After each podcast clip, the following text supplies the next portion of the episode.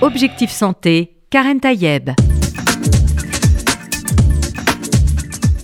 Bonjour à toutes et à tous, j'espère que vous allez bien, que vous êtes en forme. Aujourd'hui, on va parler d'un monde que chacun, chacune connaît, peut-être parfois de loin. En tout cas, un monde fait de héros du quotidien. Bien sûr, je, parle des, des urgentistes, de ceux qui vous accueillent aux urgences, dans les hôpitaux, en France. 21 millions de Français se rendent désormais chaque année aux urgences. Mais finalement, dans, ce livre qu'on va vous présenter aujourd'hui, on apprend à mieux connaître qui sont ces héros du quotidien et qui sont finalement ceux qui accueillent dans les hôpitaux. Un travail incroyable et un livre qu'il mérite finalement aujourd'hui avec euh, ce livre Enquête de Maxime Martin. Bonjour. Bonjour. Merci euh, d'avoir euh, d'abord fait cette enquête et puis surtout d'avoir offert finalement à ce monde des urgentistes un livre qu'il mérite. Et il a pour titre Il était une fois les urgentistes, accueillir, agir, traiter, soigner un livre paru chez Marabout. Donc c'est un, très gros livre qui est fait aussi à la fois de, de, voilà, de récits, de témoignages, mais aussi de beaucoup d'images qui montre finalement c'est, cette énergie hein, qu'il y a au quotidien euh, dans ces urgences.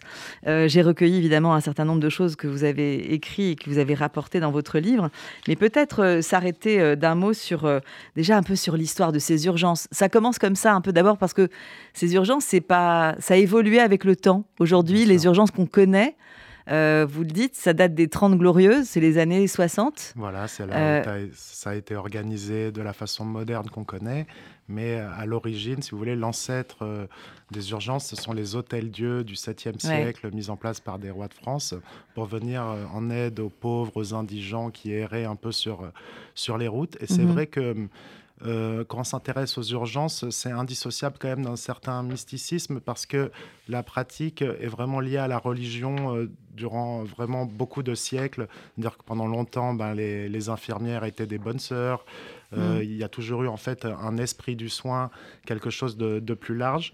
Mais c'est vrai un esprit de l'accueil, l'accueil de celui qui, ne, sait pas où aller, qui n'a. C'est cette sorte de refuge, de mm. sanctuaire. Voilà, c'était pas des, urgences à proprement parler. Il y a, la médecine d'urgence euh, s'est codifiée bien après, mm. bien plus tard, après beaucoup de ratés d'ailleurs, qui sont assez drôles euh, historiquement. Mais voilà, elle est devenue plus moderne, plus organisée. plus rationnelle, mais aussi voilà, un peu plus froide. Évidemment, il y a, vous le dites bien, enfin, toute cette petite histoire de la médecine d'urgence avec toutes ces grandes dates, hein, les grandes dates que sont aussi, euh, bien sûr, la Révolution euh, française euh, qui, met fin aux hôpitaux généraux, mais aussi 1914, la Grande Guerre, forcément, ce qui est une boucherie et il faut soigner, soigner, soigner. Bien sûr, c'est la constante en fait de l'évolution de la médecine d'urgence. C'est ce qui l'a fait le plus progresser. Bien entendu, il y a eu de grands esprits, des grandes inventions, mais ce qui l'a le, le, plus fait progresser, c'est vraiment la guerre, la persistance des guerres. Mhm. Euh, surtout, par exemple, je pense à l'époque napoléonienne on a vu vraiment un vrai essor avec euh, le début de, services de soins euh, pour justement soigner sur place les, les ambulances en fait, les hein. ambulances, les ambulances sur le terrain.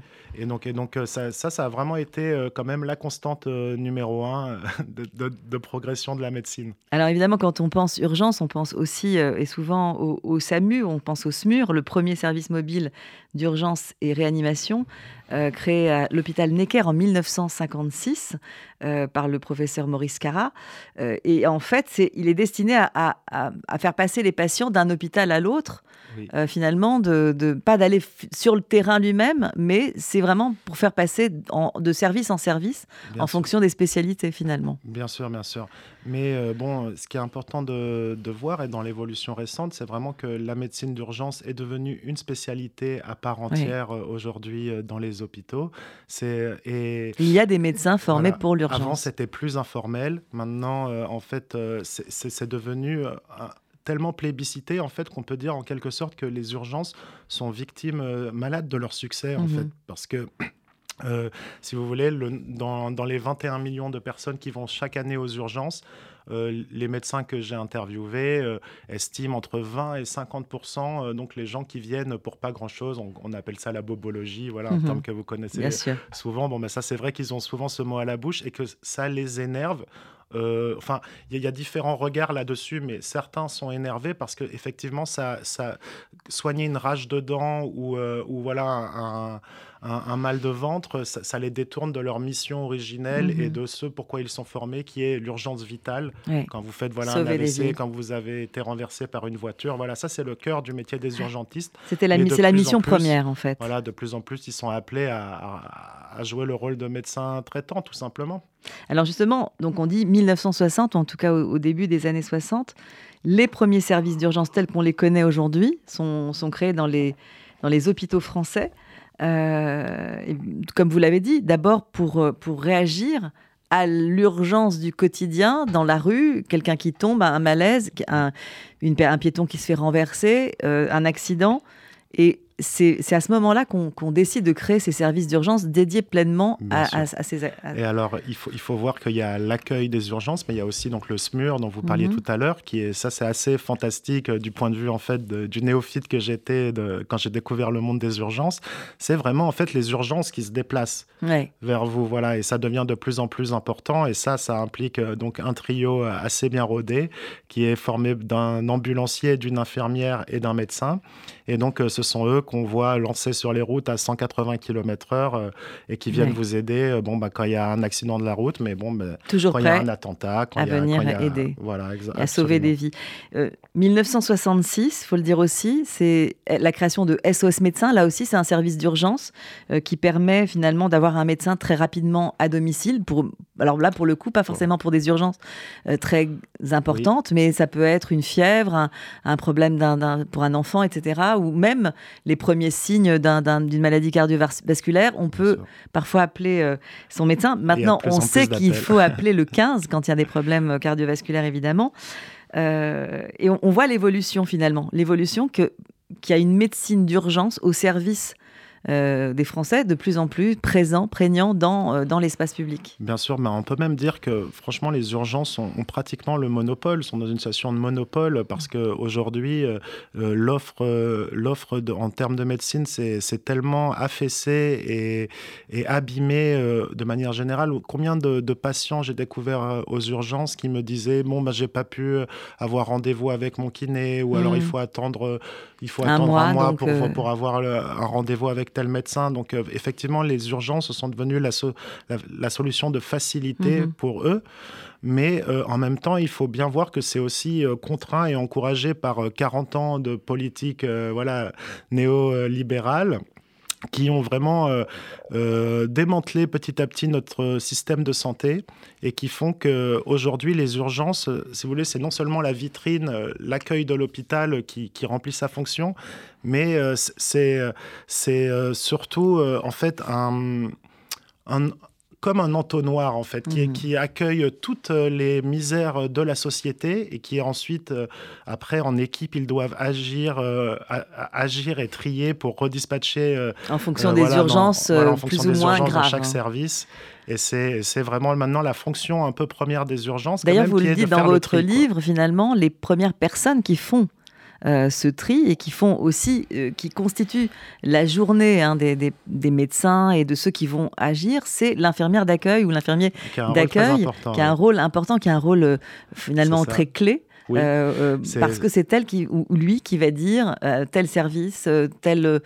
ou, juger de la gravité aussi. C'est ça. En fait, elle, fait en sorte, c'est très important parce que c'est elle qui donne le tempo de la mhm. journée, c'est-à-dire qu'elle accueille les patients. Et euh, c'est elle qui leur fait un premier bilan euh, de santé, qui, qui, essaie de juger en fait la gravité du cas, parce que effectivement aux urgences, c'est une règle à rappeler, mais c'est que vous n'êtes pas traité en fonction de votre ordre d'arrivée, mm-hmm. mais de la gravité de votre situation, ce qui euh, ce qui provoque pas mal de ce qui fait qu'il y a beaucoup de, gens qui peuvent attendre, problèmes, voilà, qui peuvent attendre longtemps.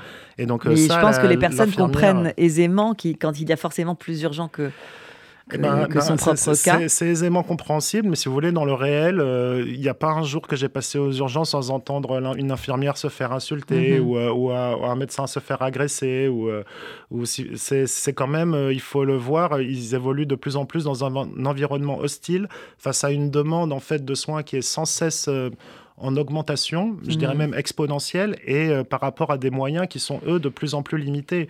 On en arrive quand même à des, à des, à des situations de fatigue et de et de, de ben, même pour certains de dépression. Franchement, je, vous dites aussi dans votre enquête que finalement les infirmiers infirmières diplômés, 30% d'entre eux quittent la profession au bout de 5 ans. Oui.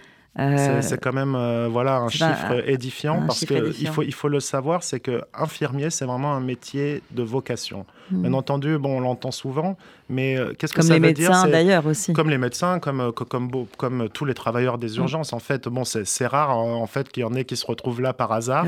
C'est souvent, le plus souvent, ils ont eu un père ou une maman, voilà, médecin ou infirmière.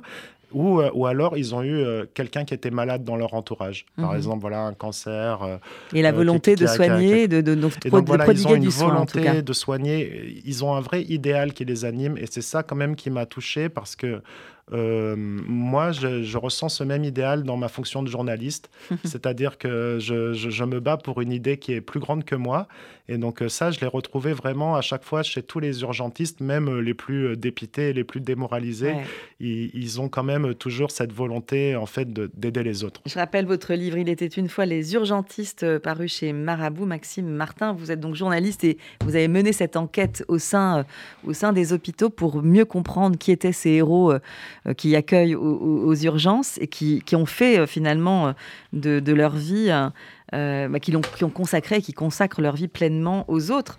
c'est ça aussi, c'est un altruisme énorme que d'être bah, dans cet environnement. Voir combien ils sont payés hein, déjà. Non, mais vraiment, j'ai été choqué d'apprendre la faiblesse des salaires quand vous voyez leur journée type.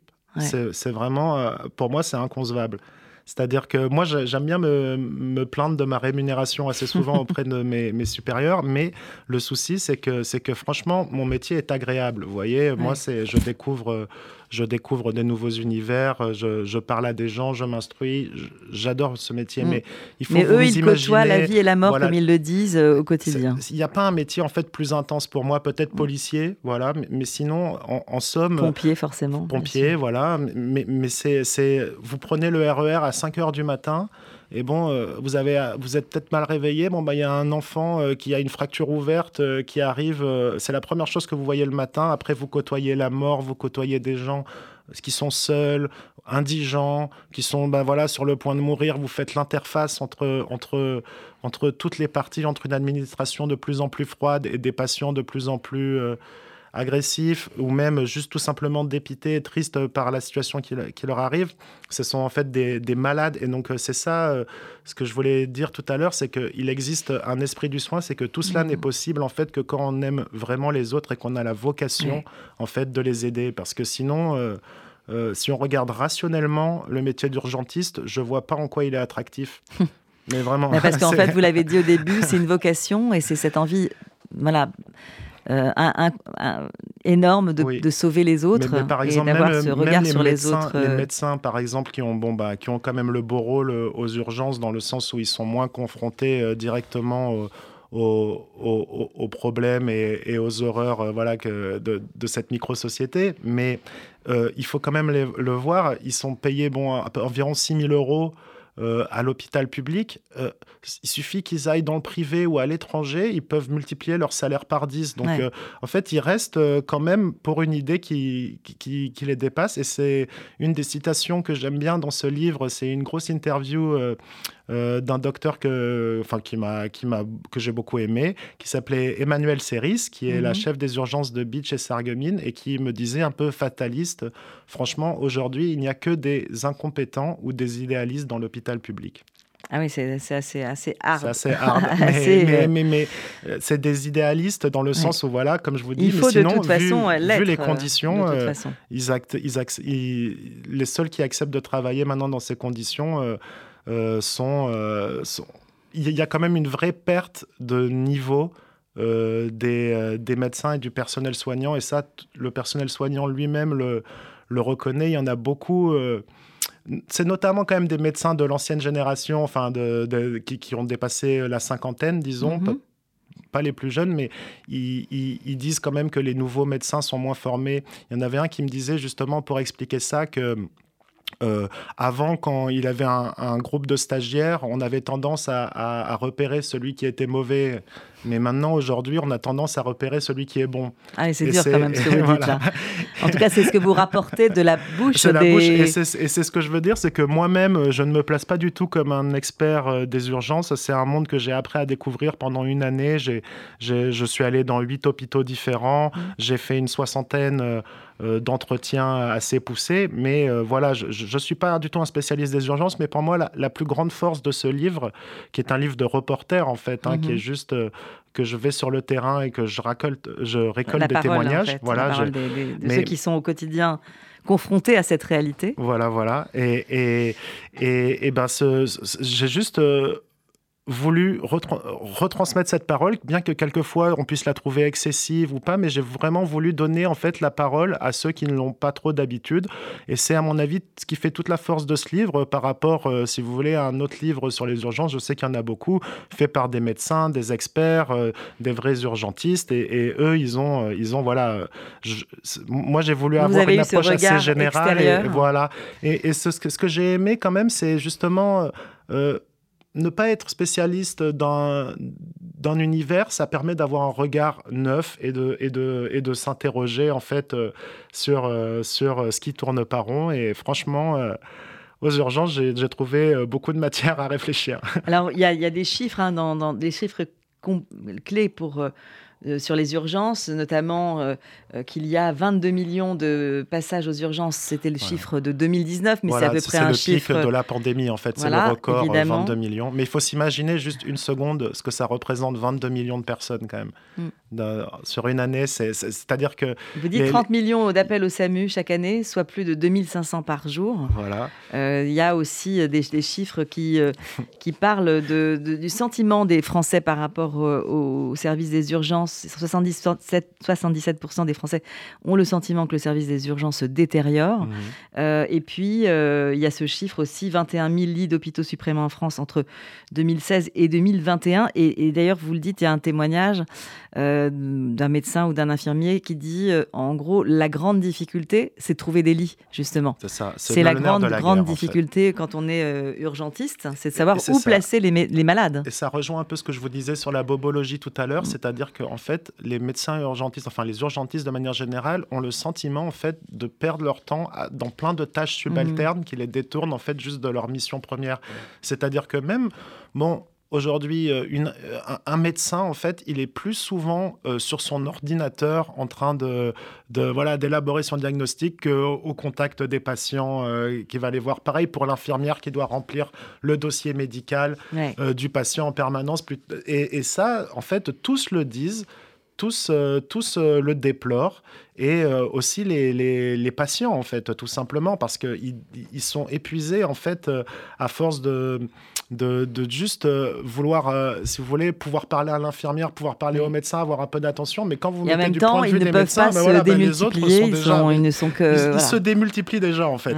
D'ailleurs, euh, d'ailleurs, en, fait, vous le dites, il faut beaucoup, beaucoup d'adrénaline hein, dans ce métier. Ah, ça, c'est ce qui pour certains, pour certains même, on a le sentiment que c'est presque comme une drogue, de, se réveiller le matin et de se dire, je vais aller travailler, mais il y a une sorte de, voilà, de quelque ah. chose d'énergie qui les qui les pousse dans ce, bah, en fait, métier ce qui se joue, euh, tout simplement, c'est souvent c'est la vie et la mort d'une mmh. personne quand même hein, aux urgences. Hein. C'est-à-dire que voilà, bon bah, c'est le cœur, euh, c'est le cœur de ce métier. C'est quand même, il faut avoir les nerfs euh, bien accrochés. Il y a, quelqu'un qui dit, par exemple, le matin quand tu enfiles ta blouse, tu ne sais pas combien de patients, comment va se passer la journée. En fait. Et donc c'est cet ah. inconnu là. Alors c'est ça, ça cet inconnu, c'est la diversité des urgences, qui est aussi un des grands, euh, un des, une des grandes qualités. En fait, pourquoi est-ce que les mmh. urgentistes aiment les urgences? Euh, mettons un peu de positif, et ça c'est vrai, c'est que déjà, ben, donc il y a une grande diversité de cas, vu qu'ils n'ont plus du tout euh, juste leur spécialité, donc ils accueillent, ils voient de tout, et c'est-à-dire que quelquefois c'est plus difficile de, de soigner un toxicomane en manque que de repérer un cancer du sein, si vous voulez. Mmh. Et donc, euh, et donc euh, ils apprennent euh, vraiment à, être une interface vraiment, vraiment efficace.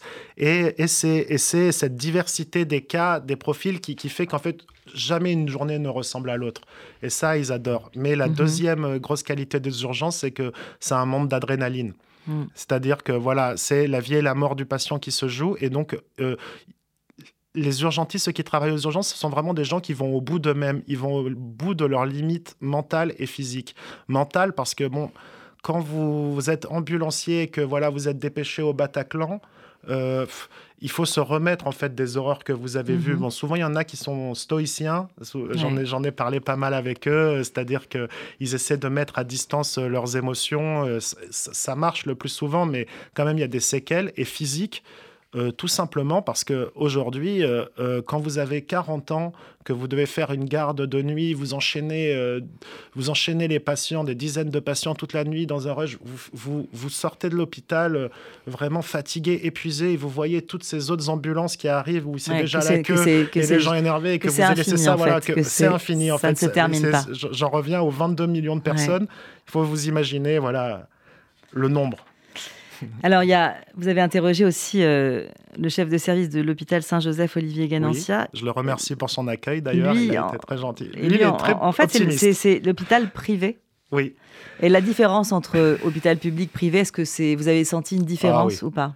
Absolument. Alors, euh, Saint-Joseph, ils ont quand même une mission de service public. Enfin, c'est pas une clinique à proprement parler. Voilà, c'est un hôpital privé à, à but non lucratif. Mais euh, j'ai senti vraiment une différence. Bah, déjà, dans les locaux, euh, euh, c'est sûr que bon, ils ont une magnifique verrière qui laisse filtrer la lumière du soleil à l'intérieur. c'est déjà beaucoup plus agréable que quand vous allez aux urgences de Beach, qui est un désert médical à la frontière allemande.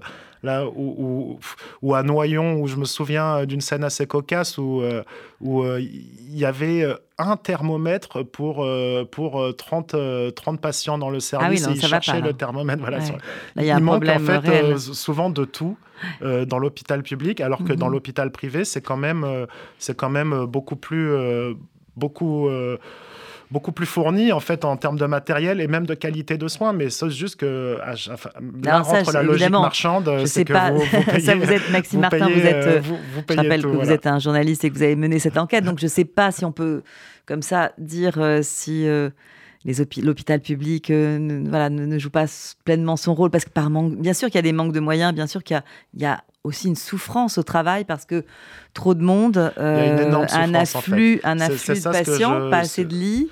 De manière totalement objective, si vous voulez, parce ce que, vous avez encore ressenti. une fois, je ne veux pas me placer en tant qu'expert, c'est vraiment mon ressenti euh, vis-à-vis de cette plongée dans ce monde, mhm. mais ce que j'ai ressenti, c'est vraiment l'épuisement des, des, travailleurs du, des urgences. D'ailleurs, euh, c'est vrai que je les ai pris juste à la sortie du Covid ou en plein Covid parfois, donc ils étaient vraiment très très sollicités. On va en parler d'ailleurs de, de cette période vous parlez du chiffre des, infirmières ou de la crise des vocations qu'il y a aujourd'hui. Voilà, elle ne naît pas de, euh, de, de, rien. C'est-à-dire qu'il y a un constat et le constat, honnêtement, il est euh, tragicomique. Mm. Il y a une il y a une, un peu des, les cris du cœur que j'ai que j'ai vu dans, dans, votre livre. Euh, il y a cette phrase qu'on soit aide-soignant, médecin ou infirmier, on en a assez, on n'en peut plus. C'est écrit en, gros dans, le livre. Euh, j'ai beau avoir la vocation, je suis fatigué, je n'ai pas l'impression d'avoir les moyens de faire correctement mon métier. Ou encore, on a besoin d'être écouté, il faut que la direction de l'hôpital comprenne la souffrance qui s'accumule. Euh, bien sûr, on parle aussi de cette population vieillissante. Quand on a une population vieillissante, vieillissante couplée au progrès de la médecine, qui font vivre plus longtemps, on ne peut pas tout traiter en ambulatoire. Il y a comme ça, en fait, des témoignages de, gens que vous avez rencontrés qui, vous, qui ont montré cette, euh, voilà, cette grande souffrance, cette, envie aussi de crier quelque chose. Vous, avez, eu le sentiment qu'ils n'étaient pas assez entendus Voilà, complètement. Ben, déjà par euh, leur direction, ça commence en fait au sein même, au niveau local de chaque hôpital. Si vous voyez, il y a toujours euh, des problèmes, des soucis. Mais oui, euh, ils, ont, vraiment pas le sentiment d'être soutenus, si vous voulez.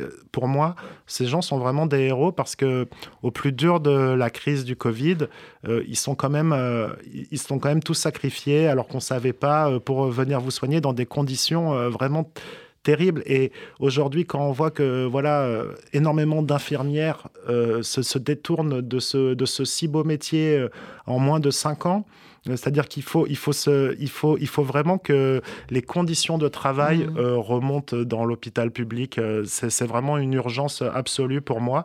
En tout cas, se poser la question de comment on les rattrape, en fait. Comment on les rattrape? Parce qu'on a vraiment besoin de, mais ça passe par des revalorisations salariales, mais, mais plus globalement par, par euh, quand même aussi une meilleure organisation, plus de soutien institutionnel, parce qu'aujourd'hui, vraiment, ils ont, ce qui les, les touche le plus, en fait, c'est qu'ils ont le sentiment d'être utilisés comme des numéros par l'administration. C'est, c'est juste des bouches-trous qui servent à, remplir les plannings, mais il n'y a jamais en fait une, place, un peu de compassion pour eux, leurs propres difficultés, parce qu'en fait, les urgentistes sont malades. Il faut bien le comprendre. Est-ce qu'ils, ont ressenti dans votre interview que vous alliez être un peu leur porte-parole quelque part? Est-ce eh qu'ils attendent ça? ben, Vous savez, euh, franchement, les interviews, comment ça se passait C'est que j'allais, bon, ben, par exemple, à l'hôpital de Noyon, où j'ai passé pas mal de temps, euh, voilà, près de Compiègne. C'est un mhm. petit hôpital euh, de, de, de, de province. Et, et en fait, je de, 8 heures jusqu'à la nuit, souvent, euh, jusqu'à tard dans la nuit, je restais là et je parlais dès que quelqu'un avait un, peu, un petit moment de, mhm. pause ou, ou, un peu de temps. Euh, je, les accompagnais, je, je, les suivais dans les actions. J'ai vu voilà, une fraction de ce qu'ils vivent au quotidien. Et euh, très souvent, en, gros, le talent du reporter, c'est quand même de mettre les gens à l'aise et en confiance pour qu'ils se sentent en capacité de parler. Et combien j'en ai qui ont pleuré, qui mhm. ont, qui ont, euh, qui, qui ont tout lâché. Voilà, je, crois que ça se sent dans le livre, mhm. mais euh, je voudrais pas non plus être euh, que négatif, dans le sens où il y a aussi eu beaucoup de moments sent positifs. on sent beaucoup de positifs aussi dans votre livre. Hein. Beaucoup d'humour. Pour moi, la réalité De toute façon, ce qu'on sent aussi, et vous le dites depuis dans le, dans le, dès le départ, dans votre reportage de livre, c'est qu'il il y a cette volonté d'être à ce poste plus que tout quoi. Donc c'est comme déjà quand on parle de cette fameuse vocation, mais c'est ce, ces gens qui donnent tout d'eux-mêmes. Euh, bah, jusqu'à parfois même à ne plus penser à eux-mêmes. En voilà, fait, hein. complètement. Complètement. Et, et, donc c'est pour ça que, si vous voulez, je trouve que pour une fois, il faut renverser euh, vraiment euh, nos échelles de valeur et c'est vraiment à la société de prendre soin d'eux maintenant parce qu'il faut, il faut, il faut vraiment euh, améliorer euh, leurs conditions de travail qui sont, euh, qui sont lamentables. Et parce que de toute façon, c'est dans l'intérêt de tout le monde en fait. C'est vraiment. si, on continue comme ça, en fait, je vois pas comment ça peut aller. Tout mmh. simplement, si, si vous allez, bon, si dans les 20 prochaines années, vous supprimez encore 100 000 lits, je vois, je vois pas. Non, je, vois, on, est vraiment dans une impasse. on est vraiment dans une impasse. Alors justement, euh, ça nous permet de. de, il faut quand même dénoncer le double discours euh, quand même des politiques à ce sujet parce que voilà, ils, cachent euh, la réalité de ces chiffres vers des beaux discours de façade. Mais ça fait plusieurs plusieurs décennies qu'il y a eu des fermetures de lits, plusieurs. Et, je suis complètement apolitique en disant ça. Je tiens à le dire. Hein, vraiment, c'est juste en fait c'est le réel. Mm. C'est-à-dire que c'est-à-dire que les moyens mis à disposition des urgentistes n'ont jamais été aussi aussi faible et la demande en soins aux urgences. En tout cas, ça fait très longtemps qu'ils sont faibles. Oui, ça fait très ah, longtemps. Ça fait, ça, c'est pas d'hier. Voilà. Encore une fois, c'est un. Et alors, justement, est-ce que vous sentez que le Covid, la période Covid, a, a, a changé des choses au niveau Est-ce que, est que vous avez eu le sentiment que euh, ça a été un moment encore plus difficile, bien sûr, forcément parce qu'il y a eu un afflux de patients énorme. Euh, il a fallu changer énormément de choses dans les services, même euh, euh, faire patienter des malades d'autres maladies pour soigner l'urgence du Covid. J'ai lu dans votre livre, vous dites du murmure à l'inquiétude et de l'inquiétude au chaos. C'est ce qu'ils ont, ils, ont eu le sentiment de chaos. Absolument. Bah alors euh, là complètement, c'était le chaos, la peur. Euh, vraiment, bon, c'était vraiment une période assez noire. En plus, il faut vous imaginer, euh, mais ils étaient harnachés comme des cosmonautes dans leur dans leur. Enfin, c'est même pas que des masques FFP2 là. Hein, c'était vraiment la totale sur ce point précis, quand même, ça a changé des choses à l'hôpital. Et il y avait bah, une infirmière qui était très négative, qui, qui, voulait absolument prendre sa retraite et tout, mais qui a eu ce côté positif quand même sur le Covid. Elle a dit qu'à ce moment-là, en fait, elle a retrouvé l'entraide et l'esprit de solidarité qui existait dans l'hôpital qu'elle a connu à ses débuts dans les années 60-70. Euh, mm. Et, et, euh, et euh, vraiment, voilà, c'était un. il y avait une mission, il y avait une mission Les services des, étages ne, ne, rechignaient plus à, mm. à, à, à, donner des lits, à, à, favoriser en fait le quotidien des un dialogue entre, tous les plus services. soudain la poubelle de l'hôpital, mais en fait des héros qu'on a applaudis au balcon. Et ça, je pense que ça leur a, fait chaud au cœur parce que voilà, c'est important en gros de, de les remercier. Et, et ça, tous m'ont dit qu'ils ont été touchés, mais euh, derrière, en fait, si vous voulez, une, une, fois que la crise est passée, si c'est pour se refaire insulter et que ça reparte comme en 40, bon, mm. malheureusement. Euh, si vous voulez, ce, moment de grâce est vite passé. Voilà. Parce qu'en fait, aussi, il faut le dire, aux urgences, euh, vous l'avez dit tout à l'heure d'un mot, c'est une micro-société. Il y a, la, il y a, la, il y a toute il y a de tout. Il y a de tout, mais il y a, il y a aussi cette part très rude euh, finalement, notamment le soir aussi, d'accueillir ces personnes qui, qui peuvent être violentes, qui peuvent agresser. Ah alors ça, je l'ai vu euh, vraiment à l'hôpital Lariboisière, qui est un peu le particularité d'ailleurs. Le, triangle des Bermudes euh, à Paris. Donc, bah, la, particularité, pour ceux qui connaissent pas, c'est que c'est situé dans, dans, le quartier de la Gare du Nord, où il y a énormément en fait de drogue, de SDF voilà, aussi, de SDF, de, de, toxicomanie, et donc euh, euh, l'hôpital Lariboisière a quand même vraiment euh, ce cette vocation qu'ils partagent avec d'autres services et d'autres hôpitaux, mais eux, ils ont vraiment la vocation de recueillir vraiment les pauvres, mmh. les indigents. Ça s'est inscrit dans, le, dans, les gènes de cet hôpital. Et donc, je parlais notamment à une infirmière qui, est très expérimenté hein, pour, pour travailler à la Riboisière, euh, si vous voulez. C'est vraiment une école euh, assez mm. efficace. Mais elle me disait, euh, ben, je vais demander voilà, la, la fois où, où elle a, le plus remis en question son métier. Et c'était c'était un jour où elle s'occupait d'un patient. Et. Et en fait, ce patient a essayé de la, de la poignarder à la gorge avec un stylo et elle était, euh, elle a résisté pendant une minute. Il y a eu une, une bataille, voilà, avec des médecins qui sont intervenus. Euh, mm. Elle a voulu sortir alors qu'elle voulait juste le soigner, hein, je vous rassure. Et elle est sortie sous le choc. Et là, il y avait un autre patient euh, sur un brancard alcoolisé qui lui a jeté une bouteille d'alcool en pleine figure et, que, et qui, lui a ouvert l'arcade. Mm. Et elle est rentrée chez elle le lendemain. voilà, enfin, enfin, elle est rentrée chez elle le soir complètement sous le choc. Euh, elle a demandé à sa direction si elle pouvait avoir euh, voilà, 24 heures, 48 heures pour se remettre. Et la direction lui a dit non, euh, qu'ils avaient besoin le lendemain de quelqu'un à l'accueil. Et c'est pour vous dire. Et donc, elle est repartie. comme ça, voilà. Mais, mais, si vous voulez, ils ont ils ont pas de, ils ont aucun soutien. Voilà, c'est ça ce que je voulais dire. Par exemple, je parlais notamment à un ambulancier Parce qu'il faut faire tourner la machine quoi qu'il arrive. encore de pouvoir rencontrer un psy pour en parler. Si vous voulez, c'est ce sont les cordonniers qui sont les plus mal chaussés. Mm. Et c'est exactement le cas avec les urgentistes qui euh, sont les derniers euh, dont on prend soin. Alors, on, a parlé évidemment des médecins, des urgentistes, des infirmiers, infirmières. Vous parlez aussi des aides-soignants et je note que euh, cette phrase de l'un d'entre eux, on n'a pas beaucoup de reconnaissance dans les lettres de remerciement. Les patients citent souvent le médecin et l'infirmière, mais l'aide-soignante, on n'en parle jamais. Voilà. Et ça, j'avoue, j'ai passé beaucoup de temps avec les aides-soignants et, et, et c'est vrai que très souvent, en fait, c'est la dernière roue du carrosse. C'est-à-dire que les, les, patients, ils ont une sorte voilà, de, de respect euh, muet euh, pour, euh, pour le médecin. Ils vont aussi respecter voilà l'infirmière, mais l'aide-soignant, si vous voulez, qui va changer les selles, qui va, qui va juste vous apporter à manger, qui va discuter un peu, c'est, c'est, sont souvent oubliés voilà, dans les lettres de remerciement, partout, même les patients, mais alors que pour moi, ils font quand même euh, le métier. En fait, c'est le dernier rempart de la chaleur et de l'humanité qui, qui, existe encore euh, dans l'hôpital. Parce que sinon, en fait, euh, vous êtes plus que un numéro parmi d'autres qui s'inscrit dans un flux, une gestion des flux programmés et étudiés à la perfection. Et donc, et donc vraiment, les aides-soignants ont un métier en fait aussi important que les autres. C'est juste qu'ils demandent moins de compétences médicales. Voilà, ils, ne réalisent pas d'actes médicaux à proprement parler, mais ils contribuent en fait au bien-être moral du patient. Ce qui est important, évidemment, parce que de toute façon, sont tous des maillons d'une même chaîne. il faut lui apporter une couverture, euh, dire juste à telle C'est le fameux care, hein, ça va aller pour votre enfant. Voilà, c'est extrêmement excessivement important parce que voilà, il y a, y a une distinction qu'il faut bien faire, mais c'est que euh, on, traite des maladies, mais on soigne des hommes. C'est-à-dire que euh, le, soin, ce n'est pas seulement, euh, par exemple, vous donner un médicament super cher contre votre cancer.